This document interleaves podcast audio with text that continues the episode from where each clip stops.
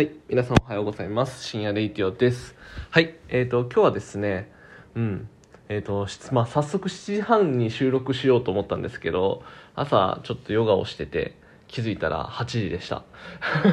っていうところで、えっ、と、まあ、早速撮っていきたいんですけど、まあ、朝ヨガもしたんで、結構精神状態いい状態で、今は収録をしていますね。はい。で、えっ、と、今日は自分の、えっ、と、スキル展、スキル展望みたいな、えっ、と、なんていうかな、こういうのって。まあ、あの、要はどんなことから始めて、現在に至るのかみたいなのを、ちょっと収録していけたらいいなと思います。はい。で、えっとですね、まず、パソコン使い始めたところの話からした方がいいのかなと思っていて、で、パソコンは、まあ、Windows 98の時から、えっと、ポチポチ触ってたんですよ。で、めちゃくちゃフラッシュとか見てたし、めっちゃフラッシュ見てたし、なんか、あの、しょうもないのをすごく見てたんですけど、で、あと、まあ、あの、昔よく使われていた、なんか、ウィニーとか、ああいうのも、なんかその時ぐらいからちょっと触ってたかなと思います。で、なんかハンゲームとかで友達と遊んだり、あとスカイプとか押し出したのが、まあ、高校生中学生ぐらいだったので、まあ、割となんかパソコンとかを触れる触る習慣っていうのは小学校の時からあって今の自分で使ってる Yahoo メールは小学校の時から使ってる Yahoo メールまだ使ってるんで、まあ、それぐらい、あのーまあ、インターネットに触れる機会パソコンに触れる機会はすごい多かったかなと思います。で、えっと高校高校の時に CAD を学んで、えっと CAD で図面描いたりとかしてたんですけどで、まあ、会社高校卒業してから会社に就職してすぐ辞めたんですね1ヶ月で。でそこ設計の会社だったんですけどあのあまり自分に CAD が向いてないことに気づき まあ気づいたというかあんまりこう好きじゃないかなってなって1ヶ月で、まあ、あのあとはまあ会社のああだこうだっていうやつに、まあ、ちょっとあんまり合わへんなと思ってすぐ辞めました。で、えー、とフリーターちょっとしてしてる時にあの友達からなんかフォトショップ教えてもらってでフォトショップ触り出したりあと、まあ、本買ってきてあのイラストレーターの勉強したりとかを3ヶ月してでその間になんか実務積みながら勉強できる環境に自分を置きたいと思ったんで、えっと、19の時に転職活動をしてたんですよ。でそで勤めた会社が、えっと、家写真の会社やってフォトショップで、まあ、家写真を作るっていう会社に就職したんですけど、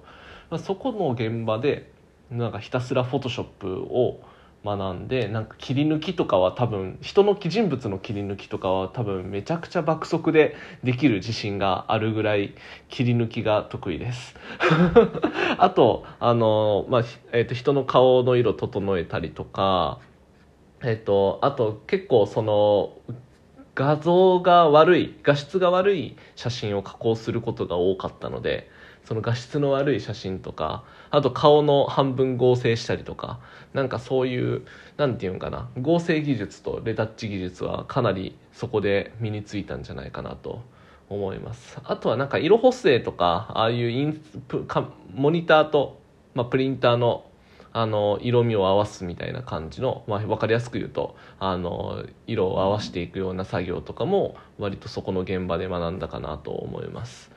で、えっと、僕趣味でヨーヨーをやっているんですけどなんかそのヨーヨーのやってる時に音楽編集するんですよ絶対に。あのそれは3分間の、えっと、フリースタイルっていうのをこうするように音楽編集をしてその編集した音楽であの大会に出るんですけどその音楽の編集技術というかあの、まあ、切ったり間に効果音入れたりとかなんかそういうレベルのものではあるんですけど波形ぐらいはある程度触れるレベルの音楽の編集技術があったりとかして、えいますね。でそれをそのまま、あのその家写真の会社の時に、まあ、追悼 DVD っていうのを作るんですけどお餅が来た、えっと追悼 DVD っていうのを作るんですけどそこで、まあ、動画編集とかの技術っていうか知識を、まあ、身につけてだそれをなんか自分のヨーヨーの PV とかにその技術そのまま使ったりとかしてましたね。でなんか何回か動画編集の仕事もあの受けたことがあります。であとはそっからえっとまあ、会社にいながら、えっと、ウェブデザインの勉強を独学でしてで、まあ、会社にいながら、まあ、帰ってきて勉強してみたいなことをしてましたね。でえっとまあ、そこでウェブデザインの、まあ、勉強をして、まあ、その時めちゃくちゃブログで検索してなんかウェブウェブデザインの勉強してたと思います。あのそれこそなんかウェブクリエイターズボックスさんとかあのめちゃくちゃ見ててでそこで基本的にはウェブデザインの知識をつけてたように思いますね。でえっとそこからまあ、ワードプレスの仕組みを覚えたりとかしてでなんか動的なウェブサイトが作れるようになったりしてでえっ、とそうそこでまあ23ぐらいの時に、えーと、そのウェブデザインの仕事を自宅始めたんですね。で受けて、まあ、作ってみたいなのをして、まあ、そのきっかけもなんか自分で、えーと、23ぐらいの時になんか町おこししたことがあってあの、まあ、僕大阪府の西成区っていうところに住んでたんですけどなんか西成区の美味しいご飯屋さん紹介したいなと思ってなんか町おこしイベントみたいなのをやった時になんか自分であのイベントサイトみたいなのを作ってそれであの Facebook 広告30万ぐらい回して あの集客してっていうのをやっていましたね。でそこでなんか広告の見方とかあのまあ、あのサイトの作り方みたいなのをひとしきり、ま、ひとしきり実務やってっていうことをやっていました。でそっからまあ、ウェブサイトの受託制作受けを出して結構な件数が作れたので、えー、とそ作れていってその、まあ、そそれを実際に会社にしようと思って25の時に友達24か24の時に友達と会社を作ってで会社で、まあ、サイトの制作を僕は受託しながら友達は別の事業をしてたんですけどをやっていましたね。でそこからえっ、と、まあ、今の会社にえっと、会社と取引をしてたんですけどその時はあの実際に会社の中に入っていろいろ作るっていうことになったんで、えっと、25の時にあの家写真の会社を辞めてあちなみにあの友達と会社作った段階ではあの自分の会社とあの家写真の会社は兼任して兼務でやってたんですけどあの、まあ、その家写真の会社を辞めてで基本あのそこのあのネイルの会社に、えっと、就職をしました。でそっからあの、まあ、いろんなこういろいろ作ることがあったんであのそれこそウェブデザインじゃなくてウェブアプリの開発のこと勉強したりとかして、えーとまあ、最初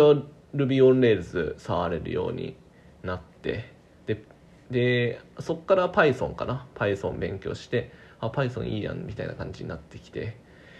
で、まあ、スキルセットとしたら結構なんか Ruby on Ray なんか Python 触って Ruby も触れてっていうのは結構そのまあ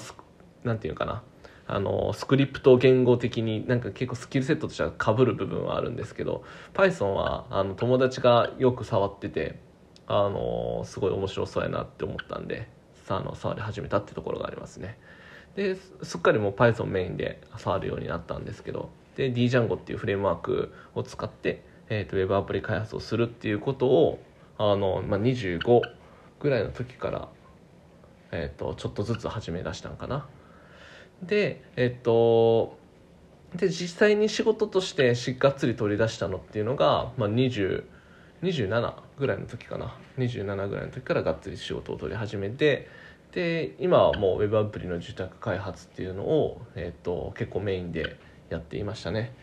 で、えーと、あ今っていうか去年までかは、えーと、メインでやっててで今年に入ってからウェブアプリあでそのウェブアプリ作ってる間にも何回かそのソフトウェアの部分とか勉強しだしたりとかしててただまあ仕事としてはあんまりしっかり取る取ってはいなかったんですけどあの勉強はしてて。で今年に入ってからあのフラッターをしっかりやるように勉強するようにしてなってたりとかえっとそうですね、まあ、そんな感じかな。ソフトウェアの部分にもすごいこう目を向け始めたような感じです。ああとあれや。去年めっちゃ AWS 触ってましたね。AWS のあのラムダとか、えっと SQS ダイナモ DB みたいなダイナモデータベースみたいなのをよく触っていたようにしますね。あと S3 か。S3 を触ってあの、まあ、AWS 上でなんか動かせるものあの処理をなんか動かすみたいなのをあの作ってましたね。いわゆるサーバーレスみたいなことをやっていました。はい。ですね。だからまああの多分ウェブアプリ作り始めたあたりから結構いろんないろんなこうもっと学習しないといけない欲が出てきて。めちゃくちゃ去年の去年からさらに幅広く学習っていうのはし始めたかもしれないです。そううん。あんまその間なんかそのウェブアプリ作るっていう間にまあ作り実務で作りながらなんか React とか、まあ、JavaScript とかはあの React を使ったり Java なんかそのまま JavaScript で書いたりとかなんかいろいろそこそこはなんか実務に合わせてなんかそういうことをフロントエンドはやってたかな。